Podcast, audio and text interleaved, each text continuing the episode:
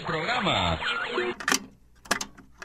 Bienvenidos a este reencuentro cultural, un proyecto que pretende sumergirnos en la aventura de ampliar nuestros conocimientos, expandir nuestros saberes y navegar por la genosis humana. Acompáñenos en esta nueva experiencia. Corre la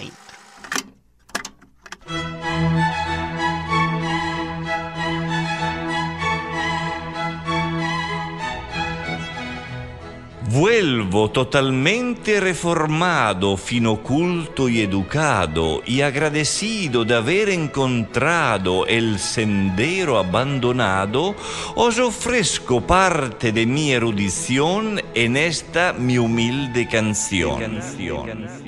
Váyanse a la chucha todos los huevones.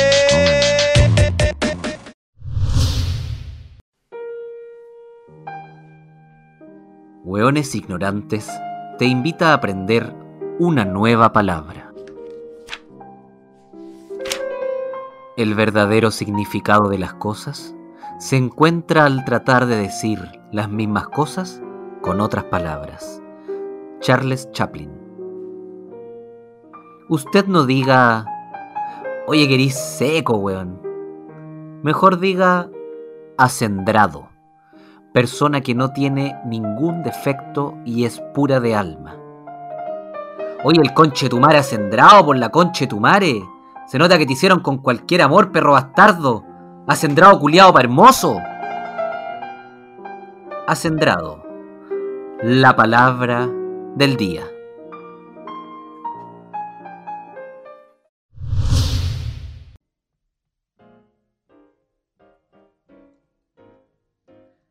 Bien, nos encontramos en el tercer capítulo de Hueones Ignorantes. El día de hoy eh, tengo a mi compañero Sebastián totalmente nervioso. Se, se podría decir, como se dice popularmente, que le tirita la pera. ¿Por qué? Porque eh, nos vamos a, enfrentar a un tema que si bien le gusta, que si bien le, le apasiona, que si bien le gusta conversar, él lo enfrenta como con algo de miedo. yo lo veo con algo de resquemor. Lo veo con tomando muchas precauciones. Por lo demás, vamos a entrevistar a una persona con la que desde algún lugar se ha relacionado eh, con un lugar jerárquico. Lo digo yo también porque eh, también soy docente, entonces puedo comprender el lugar que Sebastián está viviendo hoy día. Así que sin más, voy a dejar la palabra a este weón ignorante, Sebastián, quien nos saluda directamente desde La Flower. Gracias, Cucho. Bueno, efectivamente, efectivamente hoy me encuentro con todo lo que se llama pera. Quizás no tanto por el tema, sino porque eh, la persona a la cual hoy vamos a entrevistar, eh, tengo cierta relación de alumno-profesor, ya que es la persona que me enseñó respecto al tema. Entonces, si, si, si, si llego a fallar, lo voy a cagar muy feo, amigo. Ahí fallaste, que... tan así que dijiste fillo. sí. Bueno, yo creo que no vamos a tirar más relleno, como dijimos. Ya estamos en el tercer capítulo de, de, de Ignorantes, de este proyecto que estamos formando poquito a poquito. Y el tema de hoy es la filosofía. La filosofía es un tema, eh, fue bastante polémico hace algunos años atrás porque eh, existió la posibilidad de que se quitara incluso eh, como ramo obligatorio del colegio. Currículum nacional. El, currículum nacional, exacto. Y a mi entender, la filosofía, si bien no es algo que sienta que aplique como la materia en sí de, de teoría y todo eso, creo que es una de las cosas fundamentales para poder llegar, por ejemplo, a la universidad ya que la filosofía desde el colegio ocupa el espacio que, te, que te hace reflexionar, ¿cachai? Independiente de que logréis buenas notas o no, tenéis que la, única manera que podéis pasar el ramo es reflexionar. Y desde ese entonces, bueno, la persona que, está hoy día nos va a poder contar un poco de mi, de mi versión escolar. Y, ya eso es lo que le tengo mío, amigo. bueno, sin más, em, sin más vuelta que darle, vamos a presentar entonces a Pedro Sierra. Pedro Sierra es profesor de filosofía de la UNCE, ex pedagógico. Ha trabajado en los escritos de Walter Benjamin sobre historia, traducción y crítica. También las relaciones entre filosofía, poesía y literatura en torno al ensayo a partir de Montaigne. no sé si lo dije bien, el romanticismo alemán y la crítica de arte y la poesía moderna a partir de Baudelaire. Hace un par de años, retomando entonces también el estudio de piano y armonía, como también su historia.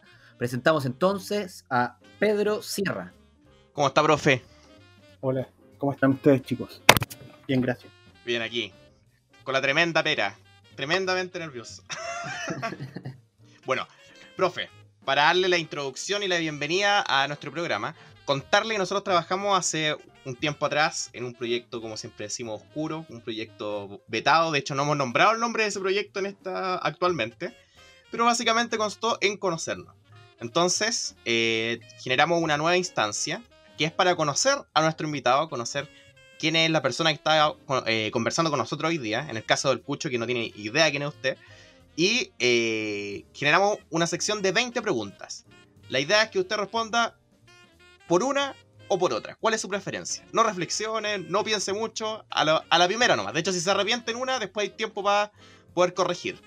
Hay de todo un poco. Así que, eh, vamos nomás yo creo con el tema. ¿Escucho, ¿estáis listo? Estoy absolutamente listo, estoy esperando la música de fondo y parte. Ya, profe. Vamos entonces, a la cuenta de uno, dos y... Ya, vamos. ¿Qué prefiere, completo o sushi? Sushi. ¿Chayán o Luis Miguel? Luis Miguel. ¿Chocman o Super 8? Super 8. ¿Breaking Bad o Game of Thrones? Breaking Bad. ¿Jamón o queso? Queso. ¿Sur o norte? Sur. ¿Luis Jara o Alberto Plaza? Chora. Luis Jara. Tal vez. Gracias. ¿Harry Potter o El Señor de los Anillos? Eh, el Señor de los Anillos. ¿El Padrino 1 o el Padrino 2? Uno. ¿Stalin o Lenin? Lenin. Definitivamente. ¿Talca o Tocopilla? Tal. ¿Invierno o verano? Invierno. ¿En carpa o en hostal? ¿Gato o perro? Perro. ¿Casa o departamento? Casa. ¿Pichí o caca? Yo diría caca. Caca. Y finalmente la última. ¿Queque con sabor a caca o caca con sabor a queque? Parece que la segunda opción debiese ser un poco mejor, ¿no? ¿Caca con sabor a qué, qué, profe? Ajá. Debiese ser que mejor que queque con sabor. No, no, no espera, ¿no? Por último, en la otra hay algo de sorpresa. Esto, esto es de la escuela de Cucho, entonces. Sí, la respuesta está más parecida hacia mi lado. Tien- Hay una tendencia más, más parecida, Chística. más hacia acá, más cuchística, claro. Sí. Ahora, claro, en general la gente como, la- como nosotros, los que decidimos caca con sabor a queque, eh, somos cuestionados por el, por el punto de vista de la higiene. Sí. Porque igual estaríamos comiendo caca, pero bueno. No deja de ser caca. Sí, es que la. Bueno, las apariencias a veces son tan relevantes. ¿Tú prefieres, te va más por el sabor, más por la experiencia? La experiencia es importante, por supuesto. Mira, eh, que bueno, ya que estamos un poco hablando de este tema, eh, yo el- los, los acercamientos que tengo en la filosofía, bueno, yo salí hacia el colegio hace bastante tiempo eh, y la verdad es que mi- mis vínculos con la filosofía fueron con un profesor que, eh, ha sido bien cuestionado post a- eh, en estos últimos años, digamos, como las cosas han ido cambiando, porque el profesor tiene una postura política que digamos que no es ad hoc para compartir con estudiantes, mu- mucho menos la que él, la que él tiene, ¿ya? Y que de algún lugar se fue se fue plasmando en su alumno. Entonces mi relación con la política, o sea, con la filosofía fue desde un lugar político en el colegio y era un lugar de distanciamiento. Después yo estudié la carrera de teatro y precisamente eh, tuve que acercarme a Walter Benjamin y me acerqué eh, por el tema de la crítica y específicamente por el tema de El teatro. el teatro épico, Sí, pues, Bertolt Brecht. por Brecht, Sí, exactamente. Entonces, eh, no, no me es tan, no me es tan lejano un poco lo que vamos a hablar. Aún así, tenemos la pregunta de rigor, que es como para comenzar. eh, que tiene que ver con el qué. En este caso, la pregunta que probablemente sea amplia, no me cabe duda que, quizás es difícil de responder, sería ¿qué es la filosofía? Bueno, eh, además es una pregunta que habitualmente está como eh, insertada en las planificaciones estudiantiles. O sea, uno, uno parte generalmente una cátedra o una clase de filosofía contándole a los, a los estudiantes más o menos qué es la filosofía, porque es una cosa extraña, ¿no?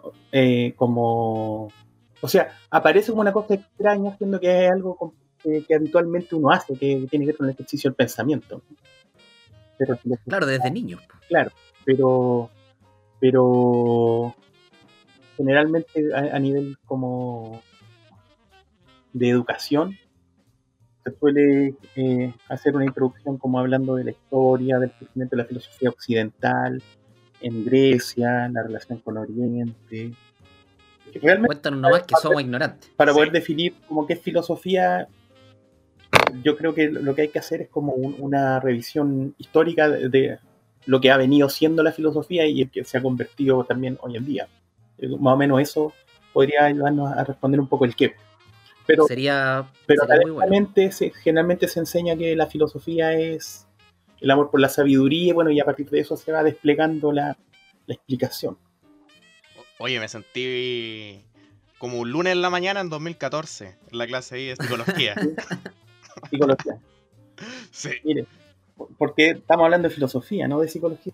sí. Sí, ¿por qué, ¿por qué crees tú que pasa eso? Que tenemos dos años en el colegio para hablar de filosofía propiamente tal y, y se dedica eh, un semestre o casi un año, si no me equivoco, por currículum, a hablar de psicología en tercero medio. ¿Por qué pasa eso? Claro, sí, el- la, la cuestión es que se hacía, porque ahora el nuevo currículum ya eliminó Ah, psicología, ahora no hay psicología. Ah, la, la quitó. En, en el, en el currículum, cuando Sebastián estudiaba, eh, claro, tercero medio se hacía psicología, que tiene que ver como con, con la visión del, del- del estudio del hombre y del pensamiento del hombre como, como desde, desde la, la perspectiva del autoconocimiento, ¿no? Que no, si uno se conoce, también puede conocer al otro, como que hay un- un- una relación Ah, de, de- de- que es más bien reflexiva. ¿ah? Yo, yo conozco al, al ser humano, el pensamiento del ser humano, las motivaciones del ser humano y a través de eso me puedo entender a mí mismo y puedo entender a los demás. Esa, esa era como la, la, la- la estructura que, que, que, supe- que- se encontraba armando ese, ¿cómo se puede decir? Ese planteamiento en tercero medio. Y en cuarto medio ya se estudiaba filosofía.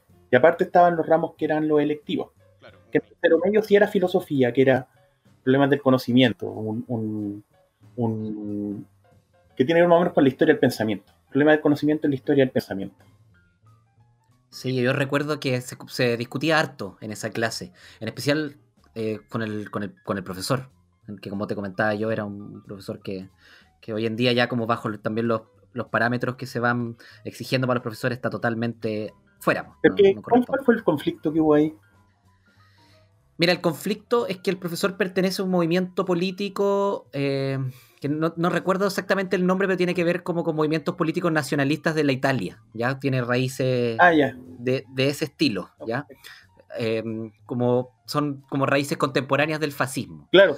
El tema es que, bueno, yo creo que como docente, yo también trabajo como docente en escuela, eh, uno puede tener todas las posturas y, y genial saber y ser también como estudiante, o sea, como, como docente, eh, no tener miedo a hablar sobre aquello. Yo creo que eso también es súper importante, pero tiene que ver el lugar desde donde tú influyes y también en qué lugar, en que no todas las opiniones... eh, como que en el fondo se caen del decir como, oye, pero si mi opinión es válida, ¿cachai? Estoy dando una opinión simplemente. Yo creo que cuando uno es profesor tiene una responsabilidad mayor, una responsabilidad ética, que, que en este caso yo sentía, y muchos alumnos sentían que el profesor vulneraba. Lo que pasa es que costaba mucho hablar con él porque era efectivamente un hueón muy, muy inteligente, entonces al final uno igual terminaba destruido. po, Claro. Sí, claro. Generalmente también lo- lo- la, lo que- la confusión. A, ve- a veces no es que también necesariamente el profesor sea más inteligente, lo que pasa es que está más capacitado, ¿no? No, no tiene más inteligencia, sino que tiene Ah, bueno. más conocimiento. Entonces Sí. se enfrenta a un estudiante que es más lego en esos temas, entonces se presenta como un, como un, un blanco más, más fácil, por decirlo, como Claro. en, el, en el momento en que estáis debatiendo un tema. No, y, y probablemente este profesor le hacía clase, bueno, a, a muchos alumnos, entonces no, no era la primera vez que recibía el, el mismo tipo de cuestionamiento. Ya probablemente había podido de- casi que ensayar su obra de teatro de lo que tenía que responder a cada al- alumno Claro, claro. para dejarlo un poco en jaque. Así que en el fondo de él solo agradezco el rigor. Sí. Yo recuerdo que la primera vez que escuché la palabra desconstrucción fue, fue una clase de filosofía humanista. Y era una palabra que en entonces no conocía y actualmente está bien en boga. Sí, bueno, eh, es complejo, po, porque la, también la, la palabra aparece con un significado, pero también en el boca a boca el significado va variando. Entonces, cuando de repente una, una palabra está en boga, eh, lo, lo- lo que lo pone en boga no es necesariamente como el conocimiento. Entonces, eso puede ser complejo también. De repente la- las palabras eh, se cargan con, con ideas. Entonces, Claro, ¿Y cuál sería el origen de esa palabra de construcción? Bueno, lo- la palabra de construcción, así específicamente uno la asocia a un pensador francés que es Jacques Derrida. Pero también hay una relación de ese término de- del filósofo francés que tiene que ver con un concepto heideggeriano, que es el, el concepto de destrucción. Que no, no siendo lo mismo, ah, eh, se relacionan en, el- en la configuración del concepto derridiano. El concepto derridiano eh, es es deudor en, en ciertos aspectos del concepto heideggeriano, sin ser necesariamente lo mismo. Me dejaste más colgado que, Pero, claro, pero- que la ropa que tengo en el patio. pero la palabra, estrictamente la palabra deconstrucción, es un, es un, es un concepto que podríamos decir que es creado por, por este filósofo francés que se llama Jacques Derrida, que tiene que ver con, con destruir los, algo como los edificios de, eh, lo voy a decir de, man- de una manera muy didáctica, Eh, destruir los edificios de, de- de- conocimiento y a partir de esos escombros que quedan, volver a construirlo para eh, poder hacer un, una- un análisis de, de, ese, de cada edificio de pensamiento, por. ¿Estaríamos viviendo, según tu perspectiva, en, un- en este momento un momento de desconstrucción como sociedad? Espérate, espérate, yo puedo responder eso con una, una- algo que hice en el colegio en algún momento. Una frase que me recuerdo hasta el día de hoy. Siempre estamos en una desconstrucción infinita. es una bonita frase, pero en la filosofía, en la filosofía no necesariamente lo bonito es lo bueno. Entonces, hay que, de repente, la- funciona perfecto, puede funcionar perfecto como eslogan, pero no necesariamente porque, Para Paulo Coelho. claro, claro. Es Generalmente el chiste que también uno hace, ¿no? como que Paulo Coelho. Sí, tampoco sin disminuirlo, por Claro. a llegado. sea, el weón vive, pero. Bueno, su- la pregunta, tú me preguntas si vivimos en un, en un, Sí, sí. en un, en un- estamos viendo un tiempo de construcción, eh, es apresurado decirlo, yo diría, ¿no? Como que generalmente hay como tendencias que parece que algunas cosas van en cierta dirección, pero como decíamos también anteriormente, lo- la apariencia no es necesariamente la realidad. Entonces, lo, lo más sensato debiese ser, para poder decir esto, decirlo más adelante, pues cuando el, hecho ya está en realidad más consumado. pues, la- en el fondo la, la- eso, ese ejercicio es un poco un ejercicio de predicción, y la filosofía no, no- no si bien puede asumir, eh, no, no, no, hay, no, no, no tiene un carácter predictivo, la filosofía no consiste en, saber lo que va a ocurrir. Se puede pensar, se pueden plantear, puede haber eh, mayor certeza con ciertas ideas, con otras no, pero, pero no hay un- un- una predicción y en el fondo, y ahí tiene que ver eso un poco como con lo que tú mencionabas, yo creo, de, de este asunto con, con tu- el profesor que tú tuviste. Que la, la filosofía tiene que ver con, con- con los pensa- con los diversos pensamientos, ¿ah? con la Ah, posibilidad de, de la pluralidad de, de expresiones también. Y desde ese lugar, como profesor, seguramente también debe ser siempre un desafío estar cuestionándose lo que estás diciendo. po. Porque siempre va a haber una postura eh, que puede, o sea, un, un lugar donde a donde llevar a los alumnos, digo yo. Claro, claro. eh, o ¿En qué sea, momento la conversación se te, no sé, pues se te desmadra, ¿cachai? Como por ejemplo se está hablando de ética. Claro, en, en- en el fondo ahí el, uno como pedagogo tiene que tomar ciertas decisiones. Y en esas decisiones hay aciertos y hay errores y hay catástrofes. pueden porque porque ca- cada grupo humano con el que uno se relaciona es diverso entonces de repente algo que funciona muy bien con un grupo con otro grupo puede fracasar o puede funcionar mejor o, o no funciona de, en- de ninguna forma entonces también por lo menos en el ejercicio cuando en, en el ejercicio de, de- de enseñar la filosofía es un elemento como súper vivo eh, en ese sentido como que está siempre ocurriendo no no no está predeterminado, por lo menos desde del modo como yo pensaba eh, en, en- en el momento en que, en que tenía que enseñar ese tipo de aprendizaje, por ejemplo, no sé, pues, cuando veis filosofía política. Claro. Entonces, uno presenta características y la idea es que los, cada, cada uno puede ir tomando su- sus perspectivas, uno trata de, de mostrar. Yo creo que eso es como... ¿Y será por eso que, que siempre sea igual desde algún lugar se vincula la filosofía con la política? es que, es que están, están relacionadas. eh, están relacionadas porque la, la, la, la- Inseparablemente. sí, por- es que, o sea, si es que uno Siempre que hablamos de filosofía hablamos de política y siempre que hablamos de política Eh, hablamos de filosofía. es, es que ya en lo, en lo, en lo por decirlo, en- ya en las, en las cumbres de la filosofía que nosotros reconocemos actualmente de, de la antigüedad, por ejemplo, Platón, Aristóteles, son, son filósofos que, que insertan la política a tal punto en la filosofía que, que ya en, en cierto modo se, torna como parte central de la filosofía, porque tiene que ver con el pensamiento del ser humano, con cómo el ser humano vive, con cómo el ser humano se relaciona, con cómo el ser humano puede eh, construir sociedades, la justicia, ¿cierto? Todos esos elementos. Ahora también hay parte, hay ramas de la filosofía que evitan la, filo- la, la- la política, como eh, no sé, la lógica o, ciertas ramas de la lógica. Siempre, o sea, la filosofía no es, no es monolítica, ¿no? sino que siempre está va- variando, siempre está moviéndose en ese sentido, no es, no es de un modo simplemente y punto. Eh, yo, yo lo quería dar un poco de vuelta como a la sala de clase. ¿Qué tan difícil es eh, como introducir a los estudiantes en, en el tema filosófico o, o que se interesen, digamos, del tema? ¿Qué tanto cuesta? Estudiantes como Sebastián, que tienen un déficit no menor. Mira, eh, no es tan fácil. Generalmente también por prejuicios. po. Yo, yo, yo considero que hay un elemento, y que recuerdo que desde el momento en que hice la práctica de filosofía en un colegio, tuve como una conversación larga con la jefa UTP de ese colegio donde yo hice la práctica al respecto. Y que tenía que ver un poco con la exigencia de que esta señora me planteaba de que la, de que la clase tenía que ser entretenida y estudiar al- algo, algún tema que te interesa puede ser entretenido, pero no siempre tiene que ser chistoso. No es lo mismo entretenido que chistoso.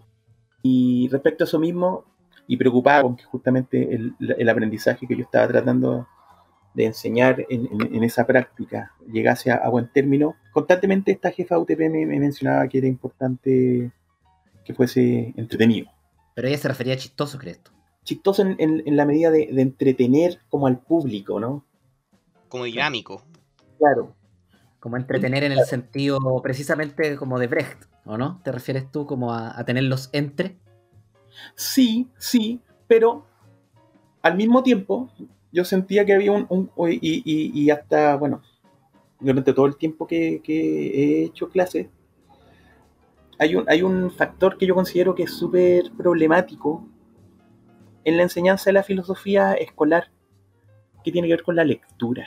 Porque la filosofía, todo lo que hablamos de la filosofía o acerca de la filosofía, es escritura y es lectura. Es lo que se está escribiendo y es lo que se ha escrito. Y eso requiere tiempo. Requiere tiempo y requiere tener bien desarrolladas las capacidades de lectura o estar dispuesto a, desarrollarlas. Y eso- ese trabajo no, no, no siempre está bien desenvuelto en, en el colegio. Ah, De repente es normal encontrarse con, con, grupos de malos lectores. Sí. Es que el tema, el tema con, yo creo que tiene que ver también con que se le da mucho énfasis sin querer y yo creo que tiene que ver, no sé si era con, por un tema de formación de, o, cómo se arma el currículum, que la habilidad que más se trabaja es el tema como de la extracción de información explícita. Eh, a mí me pasa bastante eso, que de repente miro pruebas como que se hacen en distintos lados y, y la cantidad de información explícita que se presenta es, o cómo se trabaja esa habilidad es, es tanto, es tanto el tiempo que se le dedica que, que falta tiempo como para la interpretación, para la reflexión, que son habilidades que, Sí, que, en el fondo te llegan de frentón en tercero medio y, y, y o la agarráis o no la agarráis, ¿cachai? Claro, la que pasa reflexión- algo medio violento ahí. Sí, pues la reflexión es un proceso lento. Uno, uno, uno, la refle- uno no reflexiona eh, apurado. Y, No, y el, el- Pero también lo que pasa, a propósito de lo que tú estás diciendo, tiene que ver también con, con una cuestión de, de, de, de motivación individual, ¿no? O sea, para muchos la filosofía abiertamente no aparece como, como algo atractivo. Entonces, generalmente cuando hay que hacer trabajos de reflexión, por ejemplo, un- un- una metodología sería trabajar un pensamiento a lo largo de distintas clases y ir confrontándolo. Pero habitualmente también es muy común que los estudiantes hagan los trabajos a última hora, pues entonces no, no hacen ese proceso de ir enfrentando distintos pensamientos a lo largo de un periodo. ¿cachai? Entonces eso también va dificultando, porque hay, uno puede a veces tener planificaciones, eh, pero, pero la realidad a veces contrasta completamente con lo que uno tiene planificado. Sí, porque generalmente así. No, no, yo iba a decir que generalmente eh, pasaba ba- eh, harto y que de repente la, la hora y media, dos horas de clase que teníamos no alcanzábamos de repente a desarrollar como... Generalmente me, me refiero a los- lo- las clases que eran como de debate, por ejemplo. ¿Cachai? Como que ahí nos quedamos siempre, me acuerdo, que siempre sin tiempo, siempre tomaba más de una clase. Y, y es fome porque de repente uno estaba logrando como reflexionar. O habían buenas conversaciones en la sala y teníamos que Claro. cortar por el recreo.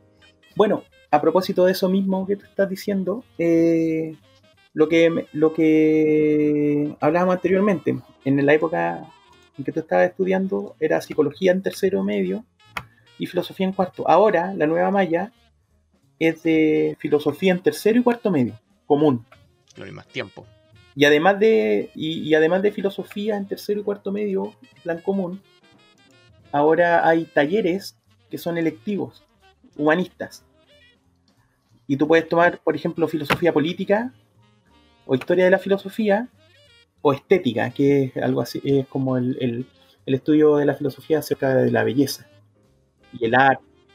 Entonces, hoy, hoy día en la malla, antes de que si es que el año se hubiese desarrollado sin el, asunto de la pandemia, la planificación para filosofía este año tenía que ver con eso un poco, con la con el estudio de los, de los chicos por grupos en eh, acerca de historia de la filosofía como electivo, y los electivos además son, eran electivos de seis horas.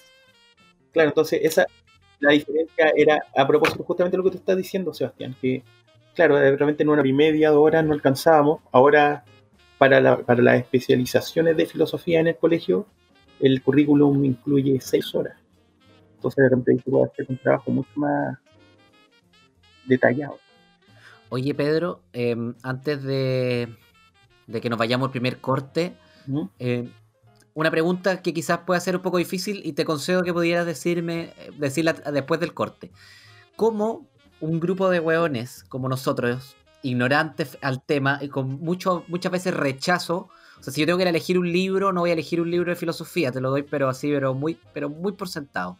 Pero que de- si de algún lugar, eh, tanto la gente que nos está escuchando quisiera acercarse eh, de manera paulatina a, la filosofía, ya sea contemporánea, ya sea, no sé, en cualquier época, eh, ¿cómo, ¿cómo lo hacemos? Siendo que ya estamos fuera de la escuela, estamos fuera de la universidad, los espacios académicos ya no nos obligan, entre comillas, por así decirlo, a enfrentarnos a la filosofía. ¿Cómo lo hacemos? Claro. eh, mira, yo creo que no, no hay como una. A propósito justamente de lo, de lo que tú me planteas, no, no hay una, una respuesta, no puede haber una respuesta única a esa pregunta, pero yo, yo considero que uno se acerca a la filosofía a partir de los temas, no, no así como a la filosofía dura, por decirlo, si bien puede, puede ocurrir, pero por ejemplo, la filosofía trata, por ejemplo, lo, lo que estábamos hablando, la política. Entonces, por ejemplo, algún tema de política te orientará a alguna lectura. Tú Ah, mencionabas la, la relación, porque por ejemplo yo leí esos textos de Benjamin acerca de Brecht sobre el teatro y, y, y cómo, bueno, claro, está la relación del entre, pero también la interrupción, Ajá. la condición de la interrupción. Y en el fondo, dentro de esa misma lectura, el, lo, que haría la, lo que haría la lectura sería interrumpir los procesos constantes, que es donde estamos nosotros y, y eh, el lugar que tú estás, por decir, enunciando acerca de cualquier, como dijiste, cualquier one como nosotros, ¿no? Claro. Cual- cualquier one como nosotros está constantemente en otra cosa. Entonces, la, la- la- detenerte en, en un tema eh, es partir y, y- y tú usas la palabra ignorancia, ¿no? Y, y- y en el fondo, y, también es algo que se enseña como académicamente desde el comienzo, que tiene que ver con el, asumir meto- metodológicamente la ignorancia. O sea, cualquier, eh, cualquier eh, ante una pregunta que, que no tenemos una respuesta, tenemos que asumir que somos ignorantes. Y a partir de esa, de esa ignorancia eh, y la duda, movernos hacia, o movernos hacia el conocimiento y el saber de esa temática, o quedarnos ahí simplemente en la ignorancia. Claro. O sea, la temática, ese, o sea, ese ejercicio de detenerse y pensar en la temática, pensar en el, Claro. en el, en el qué, es, qué es lo que a mí me interesa, puede ser una buena forma de acercarme. Eso es lo que es claro. Yo creo que lo que te va a llevar a la filosofía es que el tema te, te, te mueve. No, no la filosofía pura. no la filosofía. Ahora, también, pues, el- o sea, la filosofía es un tema. No sé, también te puede mover, te puede mover la filosofía. Sí, pues. Pero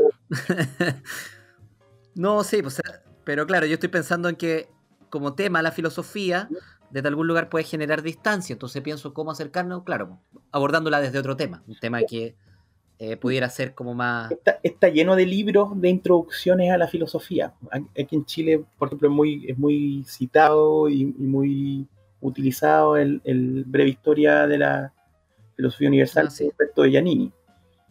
Sí, es sí, como un clásico ya dentro de, pero también hay un montón de textos de otros escritores, pero también, si, si por ejemplo, no te gusta la historia y quieres aprender de la historia de filosofía, entonces son, son como diferentes situaciones que un poco como que complejizan el, el- el- la entrada, ¿no? Sí, po. Sí, es compleja la entrada. Yo creo que también eso era un poco lo que nosotros nos tenía como. Y también nos trae a esta conversación hoy día. Hablar como cómo, cómo entramos, cómo, cómo enfrentamos ese, ese espacio de la ignorancia. Ese espacio de la ignorancia que también nos tiene desde algún lugar tremendamente entretenido, porque también para nosotros es un espacio eh, humorístico, eh, en el que tiramos la talla entre nosotros, lo pasamos bien, pero también eh, nos permite como desde algún lugar. eh, no sé si salir de la ignorancia, pero al menos mover un poco las neuronas, entrenarlas un poco, ¿cachai? Echarlas a correr. Oye, sí. No, no, quedarme con, con, con eso porque, ponte tú, yo, bueno, esto quizás le duele un poco, pero yo no recuerdo tanto las materias en sí. Igual hay- hay un leve recuerdo por ahí, pero lo que sí me quedó harto de filosofía eh, fue como la sensación de reflexionar, de pensar. Ponte tú, a mí la eh, cuando me pasó, llegué a la universidad, me pareció un choque súper fuerte en relación al colegio porque el ritmo era diferente, ¿cachai? Pero por ejemplo, una de las cosas que pude aplicar fue el ensayo. Que tal vez como era totalmente diferente el ensayo que hacía para filosofía en el colegio, pero el solo hecho de hacerlo ya me acercaba a un mundo de. De que, era, que era lejano al mío. pues. Entonces de repente eh, la filosofía tal vez, en mi caso no me quedó tanto la materia y las corrientes que puedan llegar a existir, pero sí quedó en mí el, el- el hecho de, de pensar, de reflexionar y que de hecho es mi fuerte actualmente en la universidad. Claro, en el fondo el ensayo es un ejercicio, po. es como ejercitar el pensamiento a través de la escritura. Que en el fondo es como lo abordamos cuando, cuando compartimos dentro de la sala de clases. En el desarrollo de la habilidad. sobre- Entonces leímos, habla- habla- conocimos a Michel de Montaigne, ¿cierto? El creador del ensayo. Y nos dábamos cuenta que Montaigne escribía acerca de cosas que pensaba, pero que no tenía certeza de esas ideas. Entonces después volvía a escribir y después confrontaba el pensamiento y se daba cuenta que algo sí era concordante y otra cosa no, y volvía a dudar. Y ese ejercicio de estar dudando en la escritura iba constituyendo esta forma de escritura que es el ensayo en, e- este caso al estilo de Michel de Montaigne, porque es una reflexión, que es lo que tú estás diciendo. Entonces, el ejercicio de- del estar escribiendo y pensando eh, permite el, el observarse, y el observarse como, como un pensamiento, o sea, en el momento que yo escribo un pensamiento y está en la hoja, se, convierte en algo externo a mí y a, través de esa exterioridad puedo tener otra relación que simplemente la idea divagando en- la cabeza. Entonces se va haciendo un trabajo de- de- del desarrollo de la idea, de pulir ciertos términos, y todo ese trabajo reflexivo y escritural va, va dándole forma al ensayo. Oye, respecto a lo que decían delante del Cucho acercarse a la filosofía, también recuerdo cuando me presentaron, eh, bueno, en ese caso psicología, eh, para mí fue como súper raro y recuerdo al curso igual, porque el ramo en sí es súper diferente a lo que te propone el colegio anteriormente. Como que eh, sentíamos como una sensación de algo como nuevo, tal vez. Entonces ahí también costó un poco engancharse en el ramo, por- porque había esa sensación de que era diferente a lo que habíamos hecho en los otros ramos que habíamos tenido hasta el momento.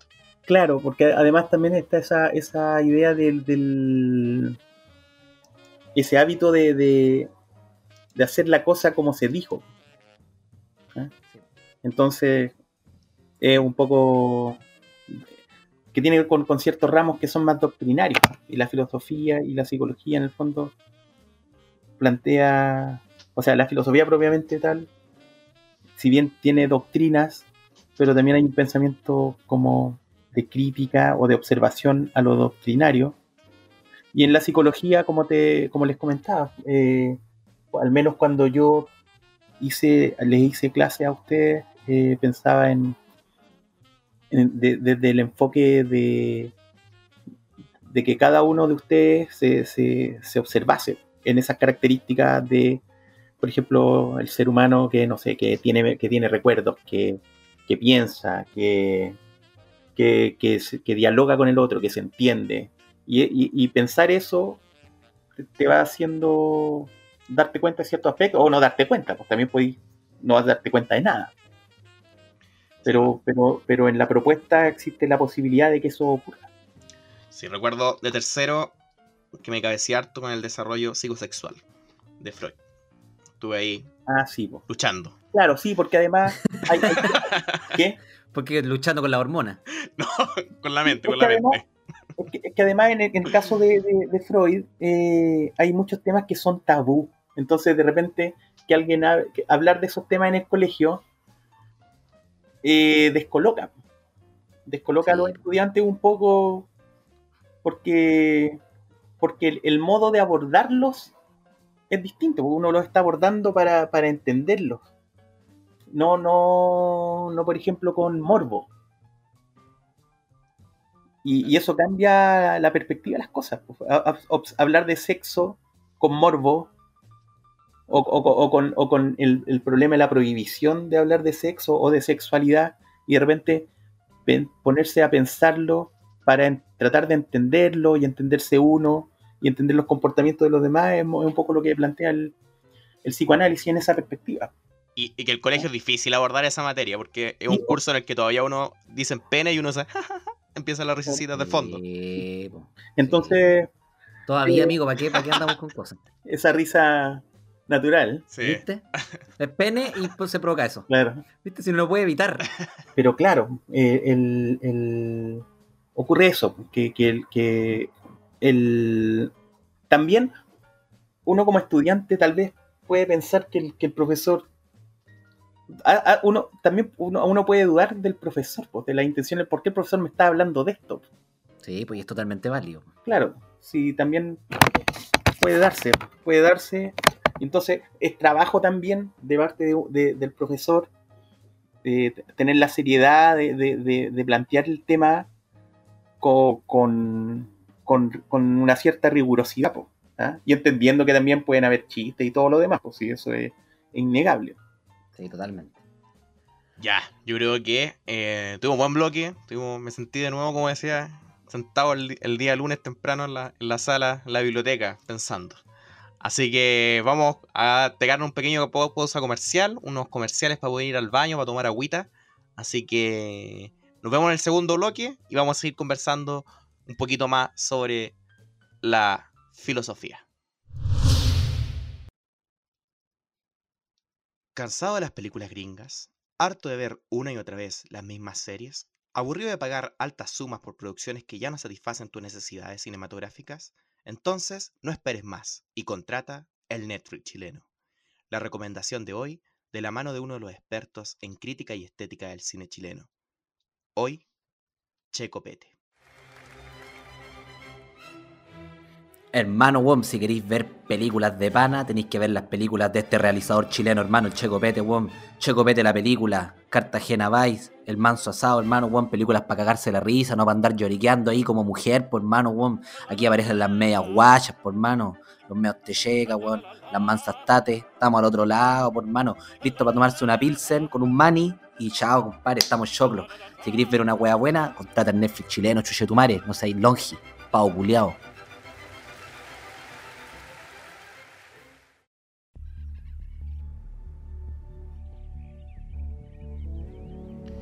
Para las calurosas tardes de verano y para teñirte el pelo, jugos Yupi. Prueba nuestros sabores, palta madura, pastel de choclo y sal de cahuil. Jugos Yupi. El jugo del pueblo.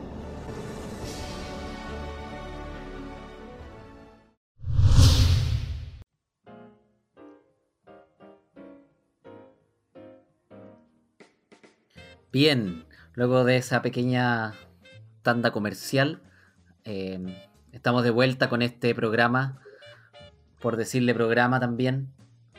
eh, por est- con este, Por decirle, estamos de vuelta. por decirle estamos de vuelta también, aunque en verdad la vuelta fue más larga de lo normal. Tuvimos algunos problemas de audio para variar, Matías. Pero eh, acá estamos, acá estamos nuevamente. Eh, vamos a ver si Pedro estás ahí. Aquí estoy. Qué bueno. Eh, bueno, tuvimos un, un, un, un intenso primer bloque. Eh, habitualmente nosotros demoramos menos, pero esta vez nos pasó que bueno, nos fuimos en volada y, y hablamos bastante. Eh, me siento de alguna manera como, como corriendo una maratón, pero con la cabeza. Sí, como que Hay- tuve que tomar aire. Hay algo que está pasando. Algo, algo está pasando arriba y no sabéis qué. Algo está pasando y no estaba acostumbrado. Había, había perdido, había perdido la práctica. Me siento como cuando vengo de vuelta a la U un viernes a las 8 de la noche en el metro. mirando el horizonte. Más encima que hoy día, tú hoy día madrugaste, pues tomaste desayuno a la hora que se toma desayuno. Sí, claro, ro- mi cuerpo, hay algo raro en mi cuerpo, como que no asimila qué es lo que está pasando. Está bien, amigos, sabéis que es un horario, ah, es un horario decente. Las 9 de la mañana. No, está bien. O sea, de hecho podría ser mejor. Si le dije a mi cuerpo, no se va a repetir. Eh, bueno, vayamos, vayamos directo al, asunto. Eh, como ya es costumbre en, este programa, por decirle programa, eh, que en el segundo bloque hablamos un poco más sobre el porqué. Pero el porqué eh, ya no tanto del como objeto de estudio, por así decirlo, sino que por el, por el sujeto. Entonces, poco para partir este bloque, preguntarle a Pedro ¿Por qué? ¿Por qué la filosofía? ¿Qué lleva Pedro, Pedro Sierra, a, a estudiar la filosofía, a dedicarse a, a- sumergirse en este mundo? En, realidad, eh, bueno, como, como muchos, conocí la, la filosofía como, como un tipo de conocimiento en, el colegio, en tercero medio. Pero al, al conocer como, como, el, el- como disciplina la filosofía, En tercero medio, eh, en el fondo, me, me- hizo pla- eh, plantearme varias cuestiones que venía pensando hace rato, en realidad, como desde chico, en realidad. pero que no sabía que, era, que tenían que ver con la filosofía, pues, pero tenían que ver con el ejercicio del pensamiento. Y yo estudio filosofía un poco en, en la curiosidad también de la filosofía, no, no, sin cachar bien qué es la filosofía. Y, y por eso me meto a estudiar filosofía, como por, curiosidad, por- como por descubrir que, pa- pa- para mí me parecía la filosofía como, como, como un campo completamente eh, interesante, pero al mismo tiempo como desconocido. En, en- en esa primera instancia. Y después estudiando filosofía, todo el ejercicio que tiene que ver como con la pedagogía, que en realidad a mí poco me interesaba cuando recién entré a estudiar filosofía, y lo que quería hacer era aprender filosofía. Yo tengo dos preguntas. Eso, digan. Una muy corta. ¿En qué año fue esto, profesor? Que entré a estudiar filosofía, Sí. eh, yo entré a est- a estudiar filosofía en el 2001. No, no, hace- no hace tanto tiempo tampoco. No, no. Que son 20, Está dentro del son- siglo. son 20 años. Sí, 20 años no son nada. Más nada. Que ferir la mirada.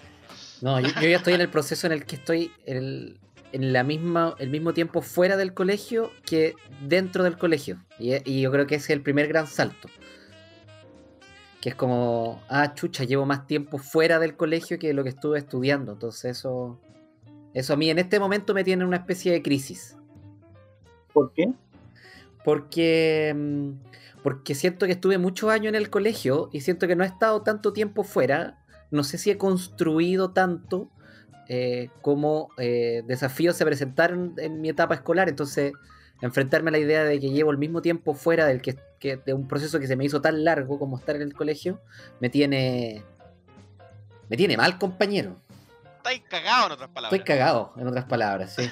Estoy cagado más con esta pandemia, amigo mío. Oye, pero el tiempo avanza súper rápido. Profe, yo no, yo no puedo asimilar que salí hace 5 años. Yo- mi- todavía no cae en mi cerebro. No sé qué pasó en 5 años. Y tanto espacio en ese cerebro tampoco hay, ¿no? Es que. Usted me subestima, amigo. Pues- Profe, y la, la otra pregunta Dígame.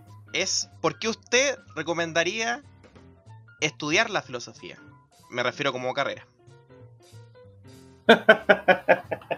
Ni cagando, po, obvio que- Esa risa lo dice, pero absolutamente todo. Pero esa risa lo marca todo. Hay- hay- Gracias. A propósito de la ironía, o sea, en la filosofía la ironía es súper importante también. Eh, no sé, es que no creo que sea como recomendable.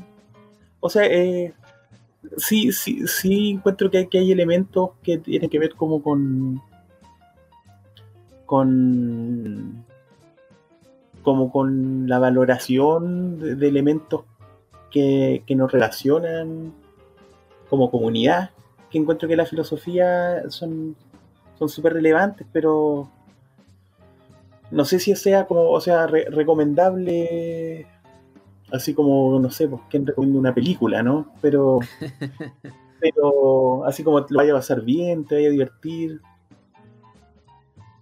Y si nos tuvieras que recomendar una película, ¿cuál nos recomendarías? O una Cualquiera película. sea. ¿Una película? Ajá. ¿sí? Mm, Que nos invite a pensar, quizás. bueno, a, a mí una película que, que, que, que ahora como en, en retrospectiva yo encuentro que, tuvo- que tuvo mucho que ver como con esto de estudiar filosofía posteriormente fue cuando estaba, yo recuerdo, en cuarto básico. Mi, mi padre arrendó el VHS en esa época y tuvimos una jornada viendo una película que se llama Blade Runner. Ah, claro. Claro. A mí esa película me voló la cabeza, me voló la cabeza en ese momento. así. O sea, si viste Blade Runner cuando estaba en cuarto básico, puedo comprender perfectamente por qué estudiaste filosofía. Porque, No, pero, pero no, no se puede comprender perfectamente, hay desajustes, siempre hay desajustes. mira, yo, yo tuve que ver Blade Runner en, en filosofía. Me- fue parte de un trabajo imposible que tuve que hacer. En el que yo creo que todos nos sacamos un rojo. Eh, fue, un- fue solo una frustración ver esa película. Más la vi un poco más adulto y, y creo que logré ingresar un poco más a, a espacios mucho más... Porque Mucho yo más yo reflexivo. recuerdo, yo recuerdo, por ejemplo, que ese año, particularmente, eh, hubieron películas que, que me. Que me de, de distintos tipos, pero como que fueron muy marcantes para mí. Por ejemplo, esa la que mencionaba, Blade Runner, pero también hay una película que se llama Las aventuras del barón Munchausen, que es como de fantasía no. ¿Ya? pero como que también trabaja con la, que trabaja con la imaginación. Y, y también una película de un grupo de comediantes ingleses que se llama Monty Python, que se llama El sentido de la vida, que es una sátira Ah, claro. de todos los momentos de nuestra vida, desde que nacemos hasta la muerte. Entonces, esos temas, e- esas películas tocan temas relacionados con la filosofía, pero con, estando en cuarto básico, Sí, No. yo, yo por ejemplo estoy con un niño de tercero básico y no sé si le... Yo vivo con un niño de tercero básico y no sé si le, le mostraría Blade Runner. Claro. Bueno, ya ves, el daño, que- ya ves el daño que produce. Sí, pues tremendo daño y, y más encima, mira, ayer estuvimos hablando un poco de astrología y considerando su signo y su intensidad emocional propia de su signo. eh, no sé si mezclarlo con, con Blade Runner eh, logre, no sé, despertar sus altas vibraciones, como decía nuestra compañera de ayer. Ah, bueno, yo de astrología me declaro incompetente, así que no, sabe- no sabría qué responder a, a su comentario. Oye, comentar Me declaro ignorante. Es una película que se valoró con el tiempo. ¿eh? En su estreno, en su momento en el cine, no, no le fue tan bien como actualmente está posicionada. Ah, claro. No sé porque me tocó, me, me tocó hace muy poco en la U, hablando de modernidad y posmodernidad, analizar la película. Y claro, le fue. Está más valorada en el tiempo que, que, que, digamos, en la época en la que salió. Así que es una película que envejeció bien. Es un buen vino. Es un buen vino. Bien, Y, bien, y usted, amigo, de eso sabe. Yo sé bastante de eso. Yo sé bastante de vino. Eh, mira, yo quería hacerte una pregunta que la verdad la tenía un poco pensada desde el, desde el comienzo, eh, pero con, la conversación se me fue. Que tiene que ver con, con- cuando leí el, el currículum, inmediatamente se me despertaron eh, como algunas similitudes y algunos recuerdos medios vagos de, de lo que fue mi carrera universitaria. Eh, la pregunta tiene que ver como con el por qué también, por supuesto, por qué y cómo em, dedicas, o, claro, más, más que nada, por qué dedicas tiempo eh, de tu investigación, digamos, a- específicamente a Walter Benjamin, que es, es el primero que mencionas. Ah, claro, sí. Es que en el momento en que entró a la universidad, eh, yo, yo tenía muy como en la cabeza eh, esta idea de hacer como crítica a la ciencia en el momento en que entré a la universidad. Ajá. Como también como empezando a ubicar, ubicarme dentro de, de lo poco que conocía. Claro. Y ya entrando a la universidad me empiezo a, a- a concentrar en, en, en la problemática del lenguaje en la filosofía. Ah, problemática. Y estudiando en segundo año, un amigo mío, Daniel, estudia, él estudiaba en la ARCIS en esa época, universidad que ya no existe. Y Daniel me invitó a un, a un seminario en su universidad sobre Walter Benjamin, y yo no conocía a Walter Benjamin, pero yo ya estaba metiéndome como en el problema del, del lenguaje. Y él me invitó a un, a un seminario sobre la traducción en Walter Benjamin. Y yo fui a ese seminario y, y entendí muy poco. Entendí muy poco y, y me sentí como imbécil. claro. Que probablemente Entonces- pasó, te debe haber pasado varias veces, yo creo, en filosofía, porque. Sí, sí, sin duda. Pero, eh, pero me, sentí tan imbécil que, eh, que, que ese esa esa distancia como entre la comprensión del texto y, y lo que mi cerebro me estaba permitiendo hacer en ese momento, para mí fue determinante. O sea, me, me, me, me- me impulsó a, a- a tratar de entenderlo. Yo dije, ya, pero no, no puede ser que. Mi, mi, mi, mi, mi, mi imbecilidad no, no, no puede ser tan grande. Tengo que poder entender algo, algo aquí. Fue más bien un desafío. En ese momento, en, un- en una primera instancia sí, fue, fue más bien un desafío. Pero eh, para mí se empezó a relacionar mucho con, con de nuevo, con, con experiencias de, de pensamientos vagos que había tenido como anteriormente, no de un, no de un modo tan, tan organizado como, como la escritura filosófica. A propósito de, de haber, haber en, mi infancia vivido en el extranjero, aprendí una segunda lengua, entonces el, el asunto de la traducción, los problemas de la traducción, a mí me empezaron a hacer mucho ruido y a través de, de esta lectura de Walter Benjamin quise tratar de entenderlo en esa perspectiva y me, y me pareció, primero me llamó simplemente la atención, pues, y después ya leyéndolo y profundizando me, me- empezó a derivar a, a- a- a todo el, el- el- ¿cómo se puede decir? Al, a las fuentes en las que Benjamin va, va moviéndose para plantear ese problema que tiene que ver con, el, por ejemplo, el romanticismo alemán y, el, pensamiento de la lengua nacional y el- las problemáticas de pensar una lengua nacional, la universalidad del lenguaje, y bueno, todos esos problemas empecé a desarrollarlos a partir de esa lectura. eh, y ahí me metí en Benjamin, con, a partir del lenguaje, de la, de la tarea del traductor, que se llama el texto. Yo recuerdo que mm, cuando estaba en la universidad, bueno, me aparecieron varios. Por- Bueno, precisamente porque con el profesor en el que estuve él había estudiado filosofía, entonces cuando empezamos a hacer estudios teatrales a partir de la estética, eh, de cómo se estaba desarrollando en Alemania una escuela de pensamiento, eh, sobre la práctica de lo teatral, sobre no desde un punto de vista semiótico, que era como lo que más había estudiado, que era como el símbolo mismo, sino que como más fenomenológico. eh, me apare- aparecen estos autores. Aparece Benjamin, eh, también me aparece Baudelaire, aparece Bartes. eh, Pero, y- pero estaba metido en, en- en el- en- en la semiótica. En ese, Claro, aparece por lo mismo, aparece por lo mismo y la verdad es que para mí fue tan pero tan profundamente complejo que también me provocó el mismo, me provocó un, un ejercicio medianamente similar, al punto de que eh, cuando est- a- a ver, estudiamos un poco sobre eh, teatro épico, no- nunca pude ol- olvidar, de hecho ahora al leer Bartel Benjamin lo primero que, eh, como que se me viene al tiro estos como ensayos sobre sobre teatro épico. el teatro, claro. Entonces, algo provoca, probablemente quizás puede ser por el uso del lenguaje que para algunos tipos de personalidad, aquello a lo mejor que preferimos comer caca con sabor a queque, eh, nos, nos provoca, nos provoca un desafío. No sé qué Hay una conexión ahí. No, Quizá. no, no, no sé, si- no, sé, no sé si sea tan coherente la, la, la afirmación.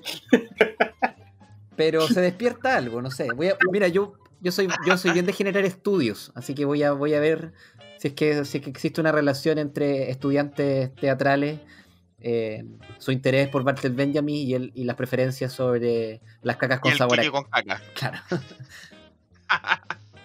Claro, lo que. Lo que... Sí, pues ahí, ahí, te, te puedes meter en todo un tema relacionado con, con lo escatológico también. Con lo escatológico, por supuesto, que, que es parte de mi vida inevitablemente. Sí, pues, pero, pero así eh, inmediatamente, si hay un. fuera de, de la- del chiste, eh, para Benjamin es súper importante la preocupación por, por lo que por lo que no tiene valor o por lo que es considerado sin valor, lo fragmentario, lo, lo, lo- lo desechado. Entonces, desde esa, desde esa perspectiva, eh, lo escatológico también tiene su lugar, creo, ¿no? A- a- independiente de, de- de- por ejemplo, tiene su lugar sin duda en, en el humor. Claro, totalmente. Ahí- desde ahí aparece. Pero ¿por qué? Pero por ejemplo, ¿por qué, por qué la, la, la, la, la- la relación, por qué produce risa? Por ejemplo, plantearte esa pregunta, pues, ¿por qué, por qué risa, por qué hay chip risa de, de lo escatológico? Y al mismo tiempo asco. Eh, Entonces- uf, es, es tremendamente, es tremendamente complejo. Bueno, las preguntas sobre el humor, eh, o sea, como sobre lo que provoca risa, eh, es algo que, al menos desde mi área, eh, yo, yo diría que na- na- nadie ha llegado a, a convencer a nadie. Eso es, eh, Sí, porque es algo bien complejo de entender. Ahora, claro, pues era lo mismo que hablábamos delante, que si bien no es escatológico, eh, no tiene que ver con los fluidos ni nada. de- como cuando decimos la palabra pene y Sebastián no puede evitar reírse. De hecho, en este momento está haciendo un esfuerzo sobrehumano para lo valoramos. Y lo y valoramos. lo valoramos. Lo valoramos, lo aceptamos. se tapó su risa con eso. Eh, sí, pues se provoca, pues, se provoca hartos. De, de hecho, eh, yo creo que también es algo súper interesante como para ponerse a reflexionar, incluso como en espacios pedagógicos. Sí, el, el, el- es que de nuevo, pues, el, el, el asunto es es eh, enfrentarse como, como a propósito de lo que tú mencionabas, como enfrentarse como fenomenológicamente a, a un a, un- a un- a un evento, a un- al fenómeno, claro, al fenómeno de la risa, pues, ¿cachai o ¿no? Claro. Eh, ¿qué, qué es lo que está ahí antes? Porque con, con prejuicio y juicio ahí está la moral, está, eh, como decíamos, lo, el, el sentimiento de, lo asqueroso, el asco, ¿cachai? Pues cuestiones más, más bien eh, como biológicas y otras más bien eh, culturales. Totalmente. Bueno, y, y, quizás, bueno, aquí se abriría mucho, mucho el campo porque, porque tiene que ver con ya como con un punto de vista del estudio de las emociones. Sea, estamos mencionando, eh, estamos mencionando emociones que incluso algunos, eh, no sé, en algunas corrientes del estudio de las emociones las han considerado como emociones básicas. Digamos la emoción de la alegría, la emoción del asco. Eh, entonces hay algo que es, que es tremendamente primitivo instalado también ahí. po. Pero yo creo que ahí ya, ya se nos abriría demasiado. O sea, eh, eh, el, el discurrir, el pensamiento discurre, pues uno puede irse, co- como, como tú decías, el- la, la primera tanda del programa que, que discurrió, ¿no? Se- no, se- se- O sea, tú dices discurrió que es una palabra mucho más linda decirle, yo nos fuimos en la volada. Sería mi. pero, pero refiero al hecho de que se va, se va, se va y, y- y sigue su camino propio. Claro. Y eso es muy, eso es muy bello, yo creo, de la filosofía, y creo que es lo que a muchos y, y desde algún lugar eh, puede dejarnos un poco encantados en nuestra primera experiencia en el colegio, que tiene que ver con, con como ese programa de Christian Barken con la belleza del pensar. Que, que si bien tengo mis reparos Christian Barken especial últimamente, eh, Últimamente sí, deja bastante. deja bastante que desear. Es, es más- es más, es más notorio, porque a lo mejor siempre estuvo eso, pero, Pero estamos más se- acostumbrados, claro. al verlo conversar, no sé, po, con gente Claro. tan seca, atrás un panel negro y uno siendo niño no entendiendo nada, evidentemente se genera una admiración eh, como por, por jerarquía, no sé. Pero, Claro. pero hoy en día, bueno, teniendo ya un poquito más de sentido crítico, no sé, po, no me extrañaría que por metódico alabar a, a grandes asesinos de la historia, o sea, por metódico a Ya, cualquiera. claro. Así Y que, por asunto del- de, la, la defensa que hizo de, del ministro de Salud también. claro, era Ahora- riguroso. A propósito, a propósito de lo que estabas diciendo antes también, el, el, chiste también es como una máquina. Hay, son máquinas que uno puede hacer funcionar, que funcionan cómicas. Insertar un elemento sin sentido o a la ambigüedad. También, a propósito de lo que estaba diciendo antes, de lo, lo, lo escatológico lo podía hacer funcionar en, en un chiste dentro como de una maquinita de risa. Sí, pues, cabe. Cabe en el humor de los 90 incluso. po. El humor de los 90 se basa en eso. yo lo quería llevar a, a otro lado. Diga. A un lado. A una tinca, digamos. Yo recuerdo que, bueno, igual nosotros conversábamos harto en el, en el colegio y me decía que en ese entonces, no sé si seguirá ahí, trabajaba en una disquería, no sé si Claro. en eso. No es quería, sí. Y ya no, además yo trabajé ahí. Veo que en el, en, el, en el currículum nos puso que está retomando el estudio del piano Ah, y sí. la armonía. ¿Hay ahí tal vez una cercanía de usted hacia la música? ¿Qué cree usted, señor? Yo creo que obviamente sí. Respóndase solo, po, huevono. Yo sé Pero- que esta pero- pregunta puede formularse mucho mejor, señor. ¿Cuál es su lazo para con la música? No, lo que pasa es lo siguiente, Sebastián. en, mi infancia, en mi infancia yo estudié piano durante un año. Pero después lo dejé. Y ahora hace un par de años me, compré un piano y, y lo estoy retomando y lo estoy estudiando de nuevo. Y e incluso he, he hecho clases de piano y hago clases de piano. Se llevan bien los filósofos con la música. hay un hay un fragmento, pero no me acuerdo qué diálogo es, de, lo- de los diálogos de Platón, donde Sócrates cuenta que, que él debería haberse dedicado a la música.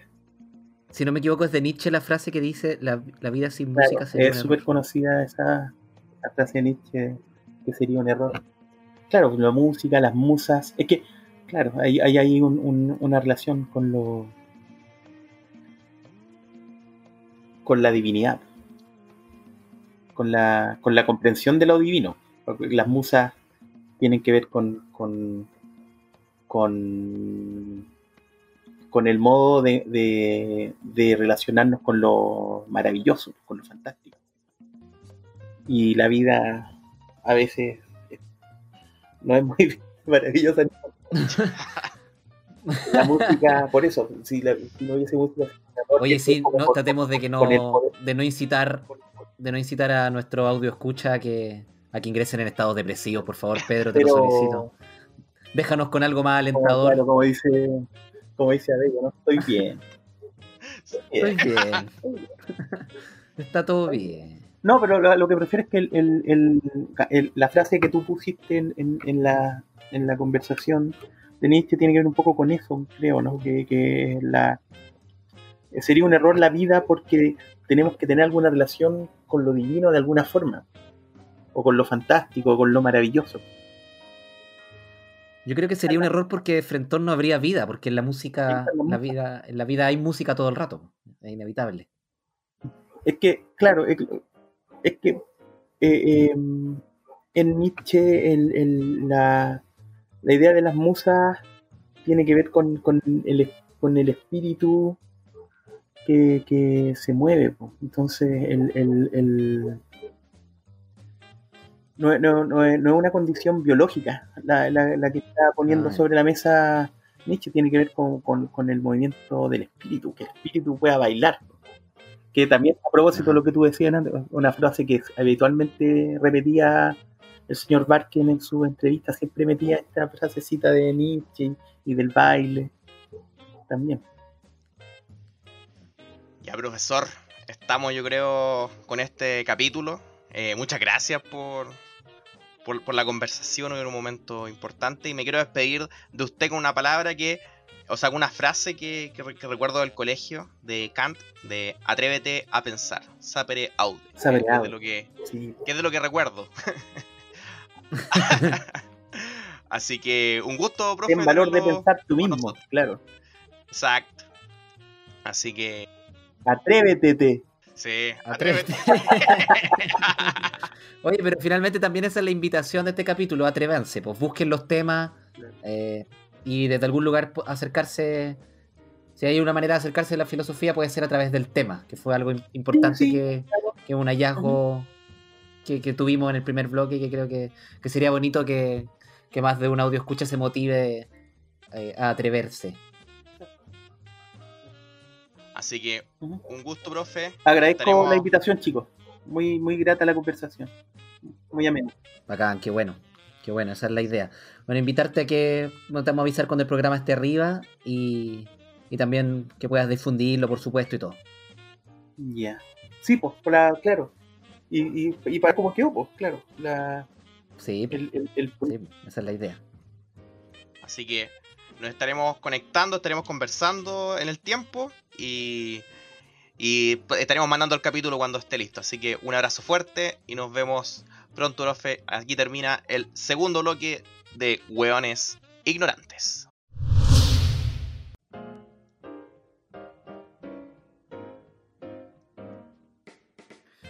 Ufa, compañero. Ufa. Me, me me duele la cabeza, amigo. No, Esto de haberse despertado, weón, a las 9 de la mañana y más encima que te tengamos pensando a eso de las 10 de la noche, weón, yo creo que no te levantamos ya hasta el fin de semana. Se acabó la semana para Sebastián Zapata. yo creo que hoy inauguro jueves como el nuevo domingo. No, oye, pero está bien. Yo encuentro que está súper bien el tema como de... Y creo que también el objetivo de este podcast, eh, que es eh, hacer mover la neurona, po, hacer, hacer que la cosa cruja un ratito. A veces estamos tan, estamos tan inmersos en el hacer que, que no nos detenemos tanto en el pensar. po. Entonces creo que fue una buena oportunidad como para más que nada pensar sobre la práctica, sobre el hecho de estar hablando, ¿cachai? Y los temas se iban y saltábamos de uno a otro habiendo un hilo, que, que creo que es lo más interesante. Hay harta reflexión que podemos hacer al respecto, weón. Así que. Y conclusiones que va a tomar, yo creo, cada audio escucha, weón. Sí, totalmente. Así que. Creo que también es una oportunidad para invitar a personas del mundo del pensar, puede ser de la estética, cualquier persona que nos esté escuchando a quizás a plantear algún tema de conversación y va a ser súper bien recibido por parte, por parte nuestra. Ahora bien, sin más y para que Sebastián no, no siga tan nervioso con el tema de la filosofía y haber estado conversando con su profesor, eh, creo que tenemos que pasar a, a nuestra queridísima y ya ultra, ultra, mega archi reconocida sección muy interesante. La sección en la que compartimos conocimientos que buscan reencontrarnos con la aventura del saber y el pensar. Porque nunca es tarde para aprender algo muy nuevo en interesante y polémico, muy Hoy día, interesante. SQP. SQP soy yo. Excelente, compañero. Ya, amigo, si usted yo le pregunto, la ciudad más austral del mundo, ¿dónde- ¿cuál me diría? ¿O dónde está, por lo menos? Argentina. Argentina. ¿Te referiría a Ushuaia? Exactamente, me refiero a Ushuaia. Amigo, Ushuaia. Le, le comunico, Ushuaia, le comunico que desde el 2019 usted está equivocado, amigo. ¿Cómo? Porque ac- actualmente la ciudad más austral es Puerto Williams. Este pueblito de 2.800 habitantes, desde el año 2019 y por el Instituto Nacional de Estadística, la INE, de Chile, fue declarada ciudad, compañero. ¿Por qué? Fue eh, la catalo- catalogaron con ese título de ciudad porque aunque cuenta con menos de 5.000 personas, tiene eh, bomberos, municipalidad, estación de carabineros, tiene hospital y tiene servicios elementales. Y actualmente, y gracias al censo del 2017, pudieron notificar que tienen 2.063 habitantes. ¿Ya? Se, agarrándose desde la... eh, como una pequeña salida que podían tener, dice que cuenta con más de 5.000 habitantes, con excepción de aquellos que cumplen con las características políticas administrativas eh, de capital regional o provincial. Y ahí es donde se agarró Puerto William, que tiene menos de 5.000, pero como cuenta con esta característica de político administrativa de capital regional o, o provincial, pudo, pudo llamarse ciudad y le quita el título de la ciudad más austral del mundo a Ushuaia Uh. ¿Qué? ostentaba ese título los hermanos argentinos. Y te voy a decir que quedaron. No voy a hacer un garabato, pero te podrás imaginar. Te podrás imaginar, amigo. Oye, pero déjame decirte una cosa. El censo del 2017, el INE y todas las instituciones eh, gubernamentales que se están dedicando a la, recopilación de datos, a la recopilación de estadística, compañero, tienen menos credibilidad que la ENA Fonbaer citando a Allende, pues, weón. No me Sí. weís también, pues, weón. no me weís, o sea, perdóname, perdóname, weón, pero no me weís. No, y, de hecho, esta weá es más trucha que la cresta, weón. Ushuaia tiene 80.000 habitantes, weón. 80.000. Y, y Puerto William tiene 2.063. No, si es por huellar nomás, es por huellar. Sí, po. sí, po. No, y, pero, pero sin embargo, cada país designa cuál es como su orden para nominar a una ciudad. Y como Chile nominó a Puerto William como una ciudad, se le quita el título a, mm, a Argentina, a Ushuaia, de la ciudad más austral del mundo, y se le concede a Puerto William porque... Ahora, ojo, Argentina tiene también eh, ciudades que tienen eh, menos de 3.000 habitantes. Pero eso no quita que es para weá a los argentinos. Eso, Dos. Copa América y la ciudad más austral del mundo. ¡Viva Chile, mierda! Oye, eh, puta que interesante lo que, lo que estás comentando, pero, pero bueno, yo también creo que tiene un trasfondo político, no solo político, también económico súper importante porque, Eh, porque Argentina a su Patagonia, yo que la he podido conocer en diversas ocasiones, le saca el trote amigo, pero de una manera, bueno, siendo que estáis siete horas, weón, sin ver nada, sin ver más que una llama, ya lo hablamos alguna vez, eh, no ves ni una weá, eh, no, hay, no hay nada, pero cada lugar al que llegas eh, se explota comercialmente desde el punto de vista turístico súper grande y Ushuaia no es la excepción. De hecho tiene hasta aeropuerto, pues, o sea, llegan vuelos, entonces llegan vuelos de pasajeros, entonces es, inevitablemente importante, pues, ¿cachai? De hecho, allá en, también en la Patagonia está supuestamente la, la capital del trekking latinoamericano. Entonces, ellos buscan tener la ciudad más austral, ellos, ellos eh, ha- han armado todo un concepto que, que ha funcionado y que, y que, bueno, uno cuando va como turista eh, lo percibe, pues, porque en Chile, fuera de las Torres del Paine, eh, no, no existe esa explotación de manera tan de, tan- de manera tan efectiva, por así decirlo. Así que, así que sin duda para la gente que, que se dedica a eso, debe ser efectivamente, como lo dice la expresión chilena, un ají en el hoyo. No, de hecho ha causado harta polémica y ellos ya avisaron que van a seguir usando el título de ciudad más austral del mundo porque si bien ya no legalmente no lo son, eh, sí son una ciudad muchísimo más compuesta que Puerto William. ¿Cachai? Hay, hay aeropuertos, a- ho- hoteles, ¿cachai? Es- hay todo un, un- un- un ente preparado para los Sí. turistas. Entonces ellos van a seguir ocupando el título de la ciudad más austral del mundo, aunque no lo sean. Y el último detalle, el pueblo más austral del mundo es Puerto Toro, que está un poco más abajo de Puerto William con 38 habitantes. Así que ni cagando se convierte en ciudad, al menos que algo A hagamos. menos que el INE se ponga las pilas.